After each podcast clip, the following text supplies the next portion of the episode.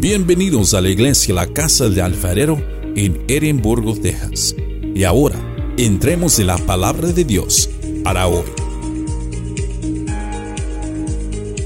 Vamos a ir haciendo, como les dije, un pequeño re- re- recuento de todo este libro tan maravilloso que hemos estado estudiando eh, de Juan, la carta de Juan. De todo lo que hemos visto desde el versículo 1, vamos a hacer una recordación muy, muy um, rapidita. Y recordemos cómo, cómo, me gusta hacer esto porque me gusta que no se nos olvide lo que hemos estado estudiando. Acuérdense cu- cómo empezó Juan 1.1, presentando al Señor Jesucristo como el, el- el máximo, el, el de todo, sobre todas las cosas, Eh, el supremo Señor. Dice que en el principio era Dios y era el verbo y el verbo era con Dios y el verbo era Dios. De una vez está diciendo que Jesucristo nuestro Señor es Dios mismo. Nos presentó a Dios en, ese, esa introducción de, de la carta de Juan, nos presentó a Jesucristo como el Dios mismo. E- Era en el principio, antes de todos los tiempos, eh, nuestro Señor estaba ahí, creando. También dice que Juan el Bautista era, era un hombre enviado por Dios, era un mensajero de Dios que traía este, un mensaje que nos tenemos que preparar para la venida de nuestro Señor Jesucristo. Ese era Juan el Bautista, era el que iba a, era la voz antes de que viniera el rey. Ah, también en el versículo 12 de Juan 1 nos da una promesa del Señor. Recordemos cuando lo, iban siguiendo ah, los primeros seguidores de Jesús, iban atrás de él y que les, que les dijo, hey, vengan y vean, vengan a mí, como Jesús nos dice siempre, vengan a mí y van a ver lo que yo les voy a mostrar, vengan a mí lo que van a ver lo que yo tengo preparado para ustedes. Algo maravilloso, algo que, que nosotros no conocemos, pero cuando vamos a Cristo empezamos a ver cosas diferentes. Dice que el Señor nuestro Dios vino al mundo y habitó entre nosotros y nos trajo toda la gracia de Dios, nos trajo toda la revelación de Dios en Él. En, en Él está derramada toda, todo lo que nosotros necesitamos saber de Dios. No necesitamos que buscar mucho porque Jesús vino a eso, a nosotros, a mostrarnos el Padre. Jesús es toda la revelación de Dios, debemos saber eso. Dice que Juan testificó de una manera muy clara y dijo que era el Cordero de Dios que quita el pecado del mundo. Es el Cordero, es el único por el cual Dios nos iba a justificar. Y vamos a ser justificados ante Dios solamente por el sacrificio de nuestro Señor Jesucristo. Ese es el Cordero sin mancha, el Cordero puro, el Cordero limpio. Era el único que podía pagar el precio, nadie más, nadie más. Entonces Jesús, este Juan el, el Bautista lo presentó como eso. Este es el Cordero de Dios que quita el pecado del mundo. Solamente Cristo. Dice que Je- Jesús fue hecho hombre y vino y habitó entre nosotros para ofrecernos una maravillosa promesa para todo el que escucha su llamado, para todo el que escucha su llamado, para todo el que cree y que cuando Jesús le dice, ven, ven a mí, y como les digo, nos muestra cosas que nosotros ni siquiera nos imaginamos. Nos dice que Él es el camino, que Él es la verdad y que Él es la vida. Que nadie tiene acceso al cielo si no es a través de Él. Dice que cuando Jesús viene, se abren los cielos y hay una escalera que nosotros podemos subir por medio de Jesucristo. Él es la puerta de la entrada. Él tiene las llaves del reino. Y sin Él no hay nada. Así tenemos que tener muy claro en eso. En Juan 2, uno comienza diciendo esas palabras que a mí me llamaron mucho la atención. Al tercer día. ¿Recuerdan que eran las bodas de Canaán? Y comienza con eso el relato. Al tercer día se hicieron unas bodas en Canaán. A mí todo es maravilloso, pero lo que me llamó mucho la atención de ahí fue al tercer día. Porque nuestro Señor está apuntando hacia ese tercer día en el cual Él resucitó, en el cual Él venció la muerte para darnos a nosotros la oportunidad de vida. Esa es una de las cosas muy importantes en este, inicio del, ah, capítulo 2 y versículo 1. También nos dice que, ¿se recuerdan que convirtió el agua en vino y que transformó el agua en vino? Y nos está diciendo en la profundidad de las palabras de Dios que esa agua es la palabra de Dios para nosotros. Y no podemos ser transformados si no estamos llenos de esa agua que es la palabra de Dios. Primero tenemos que llenarnos de la palabra de Dios y, y después vamos a ser transformados por nuestro Señor Jesucristo en algo mejor de lo que antes éramos. Y luego el Señor nos muestra también cómo purifica nuestro cuerpo a través de esa transformación. ¿Para qué? Para que el Espíritu de Dios habite en nosotros. Tenemos que ser llenados de la palabra de Dios, transformados y purificados por el Espíritu Santo para que el Espíritu Santo pueda habitar en este cuerpo que es casa de Dios. Si no, de otra forma no se puede. Si no hay, si no hay una llenura de la palabra, si no hay una transformación genuina y si no hay una purificación, no podemos llegar a tener una relación con el Espíritu Santo. Es imposible. Entonces, tenemos que tomar en cuenta, por eso yo me gusta eh, recordar y recordar porque es muy importante tener eso en mente porque es como el Señor nos está hablando, es como el Señor está revelando todo lo que Él quiere para nosotros y sabemos que son cosas muy cosas muy buenas. Dice el Señor también en, en, Juan 2 que no todos, no todos los que le, siguen o le, seguimos somos genuinos de corazón. No todos los que decimos ser cristianos en real, realmente lo somos porque se acuerdan que el Señor dice que conoce el corazón de todos los hombres y que no se fiaba de los hombres porque Él, él conoce el corazón. Muchas veces nosotros nos engañamos, pero no podemos engañar a Dios. Este, él conoce nuestro, interior. El Señor dice que para que podamos ser sus discípulos de verdad y ganar la promesa de la vida eterna, hay un requisito de suma importancia y ese es que debemos tener un nuevo nacimiento. Después de que hemos sido llenados de la palabra, transformados en algo mejor, purificados por el Espíritu Santo, y ahí es cuando viene el nacimiento de ese nuevo ser del cual habla Dios. Es un nuevo ser, hecho a imagen y semejanza del Padre. Y entonces, como le dijo a Nicodemo, es necesario nacer de nuevo. ¿Para qué? Para ser herederos de la promesa que Dios tiene para nosotros. Aquí se manifiesta el gran amor de Dios en este versículo que les voy a leer. Es el versículo que todos conocemos, Juan 3:16. Después de que hemos escuchado todo lo que el Señor hace por nosotros, es como comenzamos a entender un poquito más el amor que Dios tiene por nosotros.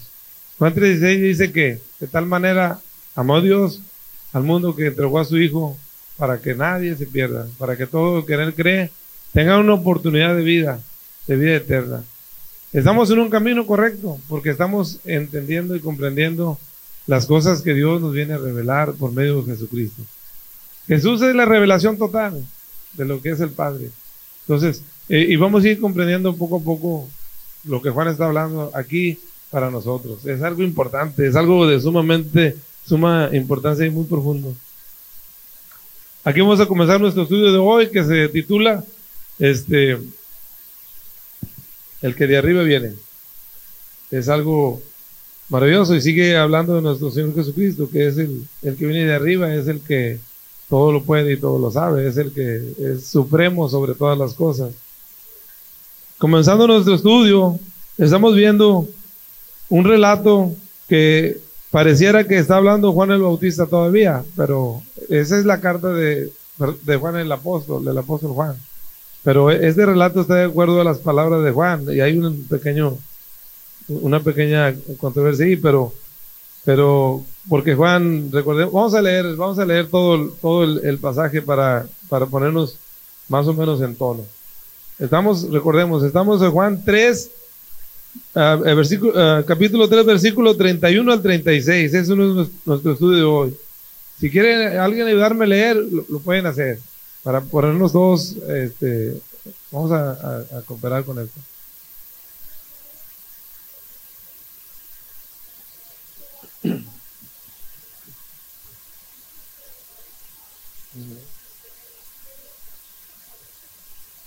Además, 32.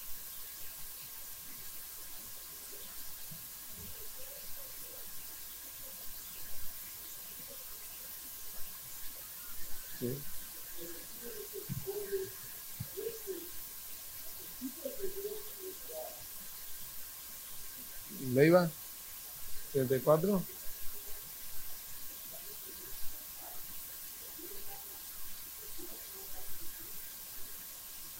Sí, 35.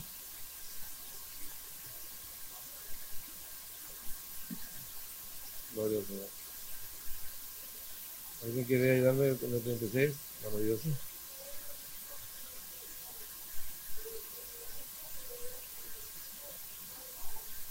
Ok. Gracias. Gracias. Miren, le dije que comenzando, vamos a ver unas palabras que están como, como si estuviera el, el, el Juan el Bautista hablando del Señor cuando dijo, este es mayor que yo, este era antes que yo. Esas palabras dice, el que de arriba viene es sobre todo. El que de la tierra es, es terrenal y cosas terrenales habla. El que viene del cielo es sobre todo. Ahí parece que estamos escuchando a Juan el Bautista cuando se refiere a nuestro Señor. Pero a final de cuentas no, es irrelevante, no importa si lo dijo Juan el Bautista o Juan el Evangelista. Lo que sí debemos saber es que es palabra inspirada por Dios. Eso es maravilloso porque ellos tienen un, un concepto muy claro de nuestro Señor Jesucristo, porque es el que de arriba viene, es el que es sobre todas las cosas. Y aquí nos lo va relatando, porque dice que en Él se entregaron todas las cosas, todo se le fue dado, todo, todo, todo. Entonces es, supremo, no tenemos duda en eso. Como decía a continuación, eh, viendo unas diferencias entre el Señor Jesucristo y Juan el Bautista, aquí veremos que el origen de cada persona va a determinarnos este, el origen, eh, la naturaleza de sus palabras o la naturaleza de lo que habla.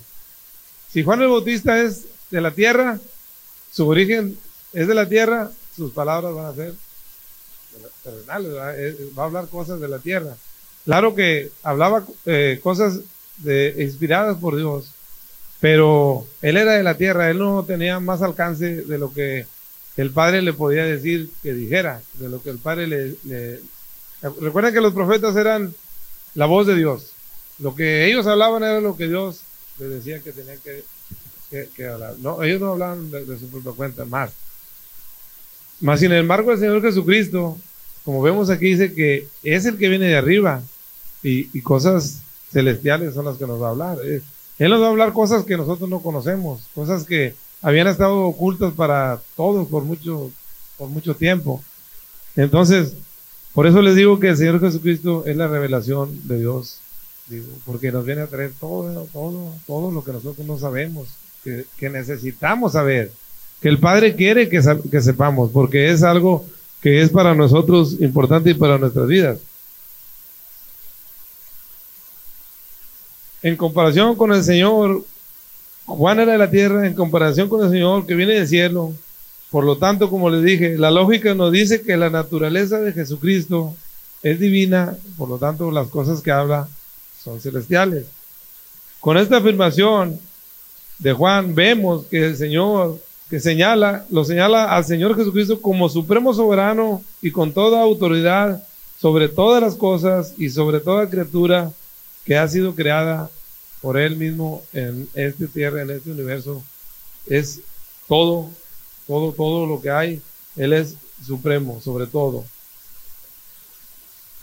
Sin embargo, lo que aquí no debemos de notar es que el apóstol Juan nos muestra la autoridad suprema y de la revelación del Señor Jesucristo en comparación con cualquier otro testimonio verídico dado por los profetas que habían venido antes. Como le dije, el Señor Jesús tiene todo el conocimiento de las cosas que eran y que son y que han de ser, que estaban en el cielo escondidas para nosotros.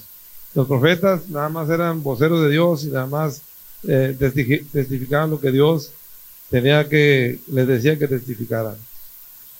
En conclusión a, este, a esto, debemos saber que el origen de una persona determina también la naturaleza de sus palabras. Por, como les dije, si eres terrenal, cosas de la tierra vas a hablar. Si eres del cielo, cosas celestiales nos vas a traer por mensaje. Como dice la palabra, el que es de la tierra es terrenal y cosas de la tierra habla, pero en contraste dice que el que viene del cielo es sobre todos y puede hablar de lo que vio yo yo en la misma presencia en el seno del Padre. Por lo tanto, lo que el Señor habla son cosas totalmente celestiales y que habían estado como ocultos para nosotros y ahorita tenemos ese privilegio, e, e, esa gran bendición de parte de Dios que nos revela cosas, tiene, tiene la misericordia o tiene el, favor para nosotros de revelarnos esas cosas que, que muchos no saben, que muchos no las ven y nosotros tenemos esa gran dicha de poder, de poder ver. Cada día que estudiamos algo, vemos cosas nuevas. Porque Dios nos está abriendo, ese, nos está corriendo ese velo, como dicen, que tenemos. Nos está poniendo a nosotros a ver las cosas que quiere que, que veamos.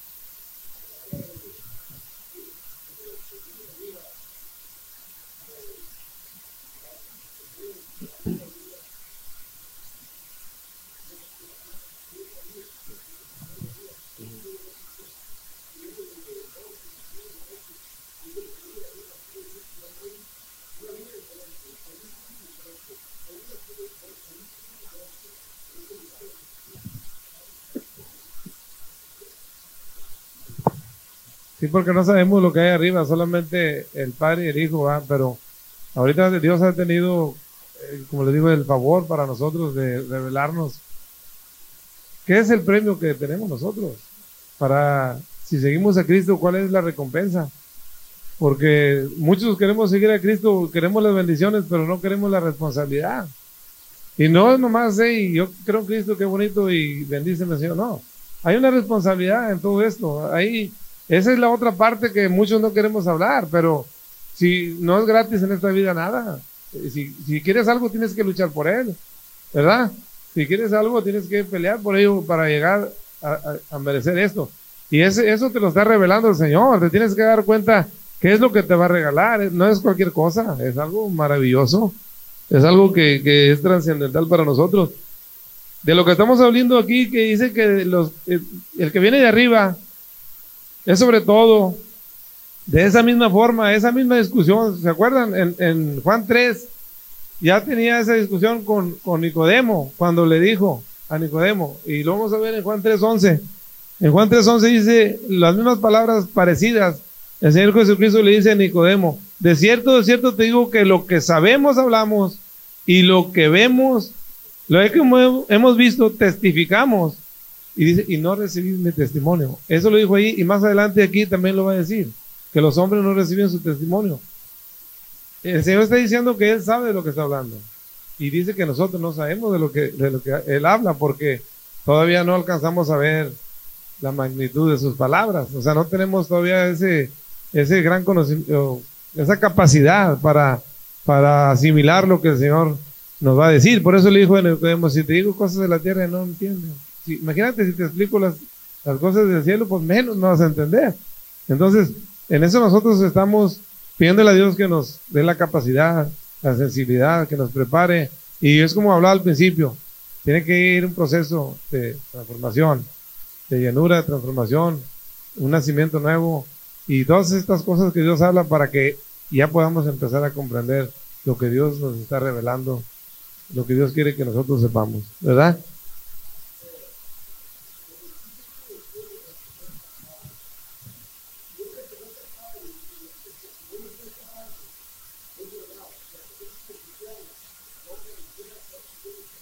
es muy peligroso, es algo terrible. Eh, tenemos que tener mucho cuidado en eso. En este sentido, notamos que Juan el Bautista era simplemente la voz que anunciaba la llegada del Señor Jesucristo. Era la voz que anunciaba la llegada del Rey. ¿Se acuerdan? Era el, heraldo, era el mensajero que venía delante del Rey, que, que estaba diciendo: prepárense porque viene el Rey. Era el hombre que preparaba el encuentro que íbamos a tener con nuestro Señor Jesucristo. Era el que iba a decir, miren, así es como se tiene que eh, eh, tener ese encuentro con Jesús, en arrepentimiento. Primero hay que arrepentirse para poder ir a Cristo, para poder ir al Señor. Tenemos que, es el primer paso del arrepentimiento. Por lo tanto, Juan no nos ofrecía esa claridad y profundidad en las palabras como las que nos ofrece el verbo de Dios. Juan eh, era un mensajero terrenal pero el verbo de Dios es Dios mismo encarnado que bajó a la tierra a habitar entre nosotros para darnos testimonio total, total, total completo. el que había estado en toda la eternidad en el seno del Padre. Por lo tanto, todo lo que el Señor Jesucristo, lo que nos ha hablado, debemos saber que es justo y es verdadero, totalmente justo y verdadero, porque todo lo que el Señor nos trae no es mentira, es, la verdad total y absoluta de Dios. Vemos aquí como Juan señala a nuestro Señor Jesucristo como el supremo y soberano que tiene la autoridad sobre toda la creación. También el apóstol Pablo nos dice estas mismas palabras en primera, en perdón, en Colosenses 1, 15 y 16. Vamos a Colosenses 1, 15 y 16. Vamos a ver lo que el Señor dice acerca de nuestro Señor Jesucristo, lo que dice el apóstol Pablo. Y uno, Colosenses 1, 15 y 16. ¿Quiere leerlo? Hermano, ¿lo, quiere leer? Me gusta mucho cómo lee usted. Usted me... Eh, 1, 15 y 16.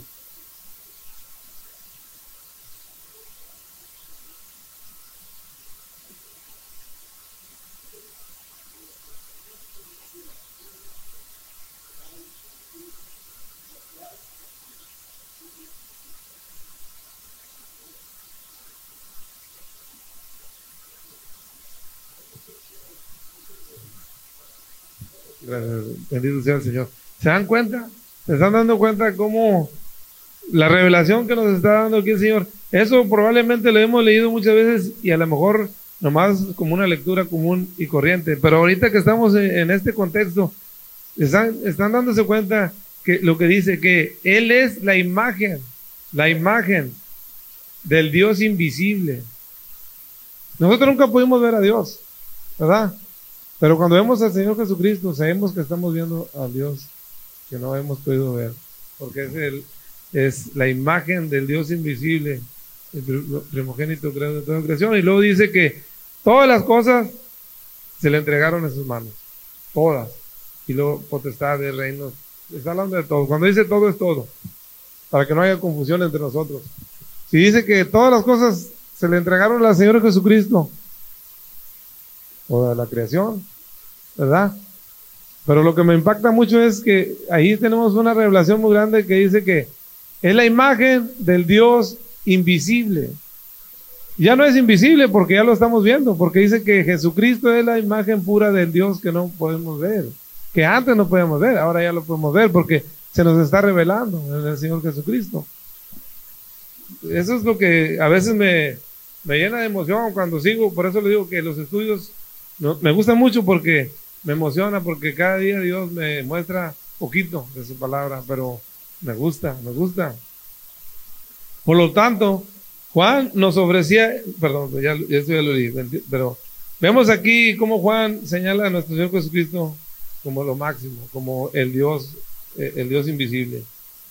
Vamos al, al, versículo 32. Eh, Dice que lo que vio y oyó, de eso testifica. Eh, estoy partiendo los, cada versículo como en dos partes, una parte y luego otra parte, y vamos a ir más, más este, para que entendamos bastante. La autoridad divina con que Cristo habla no era comparada a ningún otro hombre. La razón está precisamente clara, porque pues, Jesús es el mismo Dios, es celestial y nosotros somos terrenales, no, no nos podemos comparar. El que había venido de arriba, del cielo, a decir todo esto, no creemos, lo que estoy hablando, al decir todo esto y resaltar las, la gran persona del Señor Jesucristo, no queremos menospreciar a los grandes hombres de Dios, como son los profetas que vinieron y trajeron el mensaje de Dios para el pueblo, no, de ninguna manera. Lo que queremos resaltar es, aquí es el amor, de, el amor que tiene eh, el Padre con el Hijo y las cosas que han entregado en sus manos, pero todos son importantes, todos son inspirados por Dios, por el Espíritu Santo. Toda la revelación que Dios nos ha dado se nos da a través de nuestro Señor Jesucristo. Y, sabemos que es mucho más, todo lo que da por medio de Cristo es mucho más superior, mucho más, eh, nos revela más cosas, nos muestra más cosas.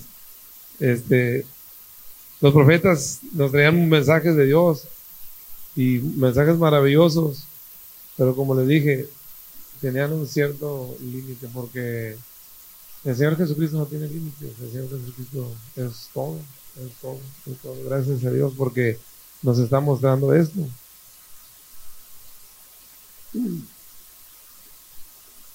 Vemos como en Hebreos 1.2 se expresa esto. Dice, Dios, habiendo hablado muchas veces y de muchas maneras en otros tiempos a los padres por los profetas.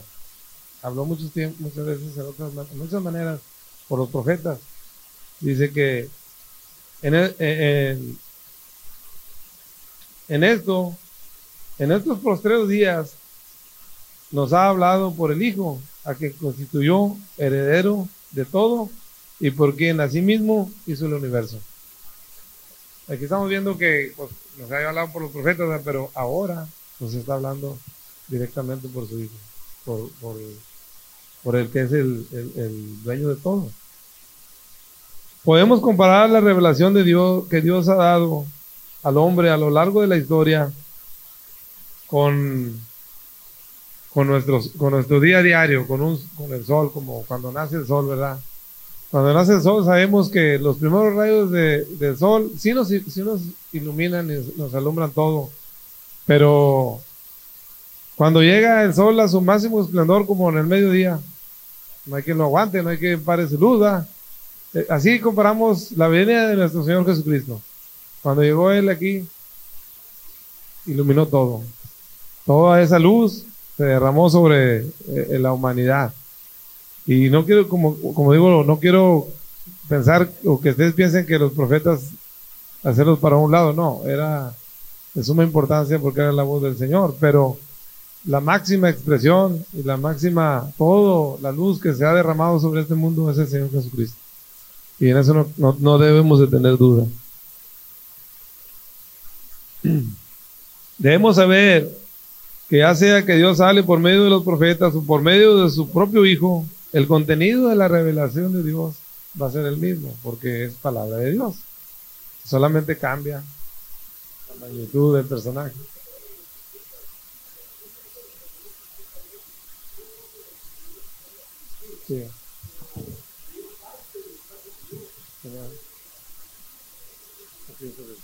Todo se derramó en él y para él. Ahora sabemos acerca del plan divino de Dios, porque Dios en su misericordia vino a este mundo, habitó entre nosotros, dándonos y dejándonos algo de suma importancia. Ya sabemos todo lo que vino a hacer Jesucristo. Dios mismo vino a habitar entre nosotros. ¿Para qué? Para darnos un ejemplo de, humildad, de amor hacia nosotros. Pero todavía, a pesar de todo, eh, nos dejó el Espíritu Santo y todavía nos dejó algo que es trascendental e importante para toda esta humanidad. Nos dejó su palabra. Él nunca nos ha dejado solos. Él dijo que nunca jamás nos iba a dejar solos. Y así lo, debemos de tomar en cuenta. El Señor siempre está con nosotros. Su Santo Espíritu está con nosotros y, y todavía nos dejó una guía para vivir de acuerdo a su voluntad. Aquí está todo el secreto. Nos dejó su palabra. Esta, palabra es válida para todos los tiempos, para todas las culturas, para ayer, hoy y para siempre, porque dice el Señor que su palabra es para siempre. Miren lo que dice el Señor, dice que el cielo y la tierra pasarán, pero su palabra no pasará. Y así lo creemos nosotros. Su palabra le puede, hace dos mil años, te hablaba a ti hace 20 años te hablaba a, ti y hace ahorita te habla a ti y mañana le, hablaba, le va a hablar al otro. No pasa de moda. Se regenera como va pasando el tiempo, está viva. Pero sí, sí que está viva. En el versículo 3, la mitad del versículo 3 dice que aquí el apóstol Pablo lo que está tratando de mostrar es la dura oposición de los hombres porque dice, perdón, no le leí antes, dice en, el, en el versículo 30 y... Cuando dice que, que nadie, que nadie, eh, nadie recibió su testimonio. El 32, es la otra mitad. Dice, nadie recibió su testimonio. Pero no, no estábamos hablando de que nadie, nadie, nadie. Acuérdense que muchos ya hemos recibido el testimonio de Dios. Está hablando más que nada de la dura oposición de nuestro corazón hacia, hacia las palabras de Dios, hacia el testimonio de Dios. Muchos no creemos, no queremos creer. O sí creemos, pero no creemos totalmente.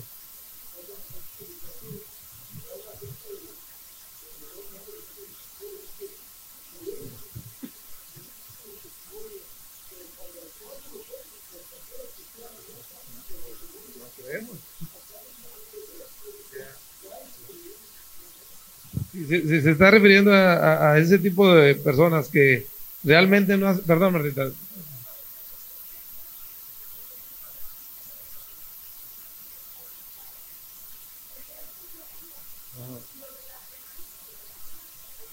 Sí, claro. Sí.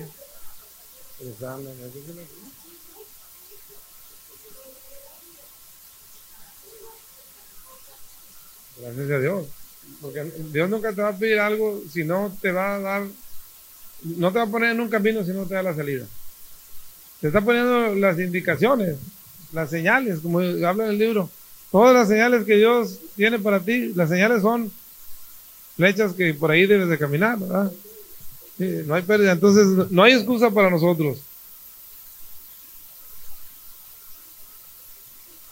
Cuando habla de esto, de, esto que estamos hablando, de que la oposición que pone el hombre a, la revelación de Dios, tenemos que ir a Juan 1, 9 y 11 y ahí nos vamos a dar cuenta. Juan 1, del 9 al 11. Vamos a retrasar un poquito lo que hemos estudiado. Acuérdense lo que, lo que nos, nos está hablando. Que cuando la luz vino a este mundo, dice, el, versículo 9 dice, aquella luz verdadera que alumbraba a todo hombre venía a este mundo. En el mundo estaba y el mundo por él fue hecho, pero el mundo no le conoció. Y luego dice en el 11, a los suyos vino y los suyos no le recibieron. Está hablando de ese tipo de personas cuando dice que nadie recibe su testimonio. Eh, vino a ellos y, y no lo quisieron. No lo quisieron aceptar. Aquí vemos cómo Dios eh, resalta la, obstinada incredulidad de la mayoría de los hombres para recibir, su mensaje.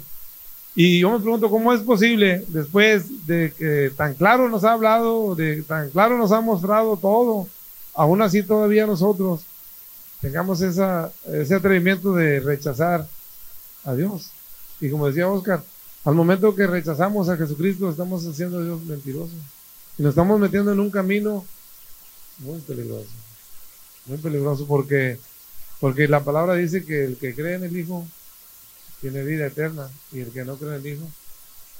Y, y, no dice que el que no cree en el Hijo ya ha sido condenado. No esperes a que te mueras. Dice, ahorita lo vamos a ver, pero eso dice. El hombre no quiere creer por la maldad que hay en su corazón. Recuerden que siempre habla del corazón. El corazón es un órgano muy traicionero. Creo que quiero que entiendan esto, eso es importante. Aún en los tiempos, como les dije, en los tiempos de nuestro Señor Jesucristo, había muchos, había muchos que se resistieron a Él. ¿Se acuerdan que muchos lo siguieron? Dice que lo seguían por miles. Cuando miraban todas las maravillas y todo lo que el Señor hacía, milagros, que convertía un pan o cinco panes en cinco mil panes y, oh, aquí está bueno y todos le seguían porque algo diferente, algo maravilloso que nunca habían visto. Pero cuando se dieron cuenta de las responsabilidades que, que traía el seguir a Cristo, muchos dijeron, ¿sabes qué? Eso no es para mí. Y muchos dieron la vuelta. Y es lo que pasa ahorita todavía. Muchos se dan la vuelta, muchos no queremos la responsabilidad. Queremos que Dios nos bendiga. Queremos todas las maravillas de Dios, pero no queremos, ni siquiera queremos sentarnos en una silla a escuchar la palabra. Ni siquiera algo que es tan simple sentarte aquí y nomás escuchar. ¿Tú crees que eso, eso agrada a Dios? No creo yo. Como dice Lucas, pero miren lo que les decía ahorita, en Lucas 12:32 es un, un pequeño pasaje de la Biblia que dice que los, los verdaderos cristianos se, se, distinguen por eso, porque son manadas pequeñas, así lo llama la palabra de Dios. Son manadas pequeñas. Entonces nosotros debemos estar un poquito tranquilos porque Nos gustaría que, que todo estuviera lleno escuchando la palabra de Dios, pero somos una manada pequeña. Y dice Dios en su palabra que las grandes masas muchas veces no son realmente seguidores de Cristo. Muchas veces se van por, se deslumbran por algo, ¿verdad? Pues se deslumbran por algo, pero algo pasa. Pero dice Dios que todos sus seguidores son manadas pequeñas. Y acuérdense lo que dice, que la puerta es estrecha y son pocos los que van a entrar por esa puerta. Es algo muy triste, pero así es. Y luego en el versículo 33 dice, voy un poquito más rápido. El que recibe su testimonio es de testigo que Dios es veraz, verdadero. Nos vamos a ir, y si no alcanzo a terminar, nos vamos a ir entendiendo lo más que podamos de este, de este estudio, porque hay mucho. Este versículo trata de los que sí reciben a Cristo y sí reciben su testimonio, de aquellos verdaderos creyentes que aceptan todo lo que Dios dice en su palabra. Estos son los que dan testimonio de que Dios es verdadero, los que creen en Cristo y aceptan el testimonio que Él da y lo toman como verdad, como, como verás. En esto consiste la fe que salva. En esto, acuérdense, en creer. La fe verdadera consiste en hablar lo mismo que Dios, estar de acuerdo con Dios, de todo lo que Dios dice, creerlo, obedecerlo y ponerlo en tu vida diaria. Por eso dice la palabra, que seamos hacedores de la palabra, no nomás oidores. Esa es la fe que salva, esa es la fe de la, de la cual habla. ¿Crees a Cristo? Créele, síguele, acéptalo, comparte con Él y haz y trata de hacer todo lo que Él hace. Es difícil, pero vamos a, vamos a ir por ese camino tratando de hacer, porque acuérdense lo que hablamos al principio, estamos siendo transformados y estamos siendo uh, purificados por Dios. Y esperemos, con la gracia de Dios, que un día lleguemos a ser agradables a Dios, para entrar por esa puerta que Dios dice que Él es la puerta. Ojalá, veamos a Dios eso. Aquí hay una, un versículo de la Biblia maravilloso. Tiene dos partes. Una maravillosa parte de promesa y tiene una parte muy triste y muy tenemos que tener mucha atención. Dice, el que cree en el Hijo de Dios tiene el testimonio en sí mismo. Es algo maravilloso. El que no cree a Dios le ha hecho mentiroso porque no ha creído el testimonio que Dios ha dado en su Hijo. ¿Saben qué es peligroso? Estamos haciendo mentiroso a Dios en decir que no creemos todo lo que Jesucristo dice. Y no, no, no tenemos que decirlo con palabras, lo vamos a decir con nuestras acciones. Cuidado. Tenemos en cuenta, tomemos en cuenta la seriedad de lo que trae a nuestras vidas el no creer en el testimonio que Dios ha dado a través de su propio Hijo. Es algo extremadamente grave rechazar el testimonio de Dios a través de Jesús porque nos trae terribles consecuencias para nuestra vida, como lo dice en la palabra de Dios, dice, el que rehúsa creer en el Hijo no verá la vida, sino que la ira de Dios está sobre él. Hay mucha advertencia, mucha advertencia en las palabras de Dios. ¿Y por qué? Como le dice en el versículo 34, porque el que Dios envió, las palabras de Dios hablan, por eso debemos creer en, en Jesucristo, porque es Dios mismo que está hablando. El Señor siempre nos, dice que, que, Él fue enviado por el Padre con una misión especial. Él nos recalca una y otra vez que fue enviado por su Padre para dar testimonio de la verdad. Vino al mundo para revelar al Padre de tal manera que debemos depositar nuestra confianza en Cristo y no buscar la salvación por nuestros propios méritos, porque nunca vamos a poder. Eh, fuera de Cristo no hay nada. No hay nada, así como lo oyen. Estamos hablando espiritualmente. Fuera de Cristo no busquemos porque no vamos a encontrar nada. Nosotros no somos nadie para tener el acceso a la salvación. Dice en, en el versículo 34, dice Dios no da el espíritu por medida. Dios da el espíritu. Dios ha dado a nuestro Señor Jesucristo toda la plenitud del espíritu. Toda, porque ellos han tenido una. Sí, yo sé que ya, ya, pero ya voy a terminar. Ellos, ellos han sido una unión especial por toda la eternidad. Entonces, no, no va, no va el Señor a darnos el espíritu por medida. Nosotros somos, si nosotros tenemos un espíritu por medida es porque nosotros mismos ponemos un parámetro, ponemos un, una distancia entre el Espíritu Santo y nosotros. Nosotros no dejamos que el Espíritu obre en nosotros. Ese es el problema de nuestro corazón, ese es el problema de nosotros. Y, y, a lo mejor el tiempo ya se me acabó porque no me pero voy a terminar con estas palabras y me faltó. Discúlpenme. Quiero que sepan que el Espíritu de Dios, el Espíritu Santo, siempre ha estado con nuestro Señor Jesucristo a lo largo de toda su vida terrenal aquí. Y vamos a recordar cómo fue como nació el Señor Jesucristo, por obra del Espíritu Santo. Cuando fue bautizado, fue ungido por el Espíritu Santo. Cuando fue llevado al desierto, fue llevado por el Espíritu Santo para ser tentado. Hay eh, toda la vida de Jesús está en el Espíritu Santo. Cuando el Señor Jesucristo nos trae el mensaje, está lleno del Espíritu Santo para traernos el mensaje. En la cruz fue, levantado por el Espíritu Santo. Y, y, lo maravilloso de todo esto es que el Señor Jesucristo resucitó el tercer día por obra y gracia del Espíritu Santo. Y todavía aún hay más. El Señor sigue aún todavía bautizándonos a nosotros por el Espíritu Santo. Así es que el Espíritu de Dios siempre está con nosotros. Debemos este, hacerle un poquito de espacio más en nuestro corazón para que nos llene de ese Espíritu y sigamos adelante.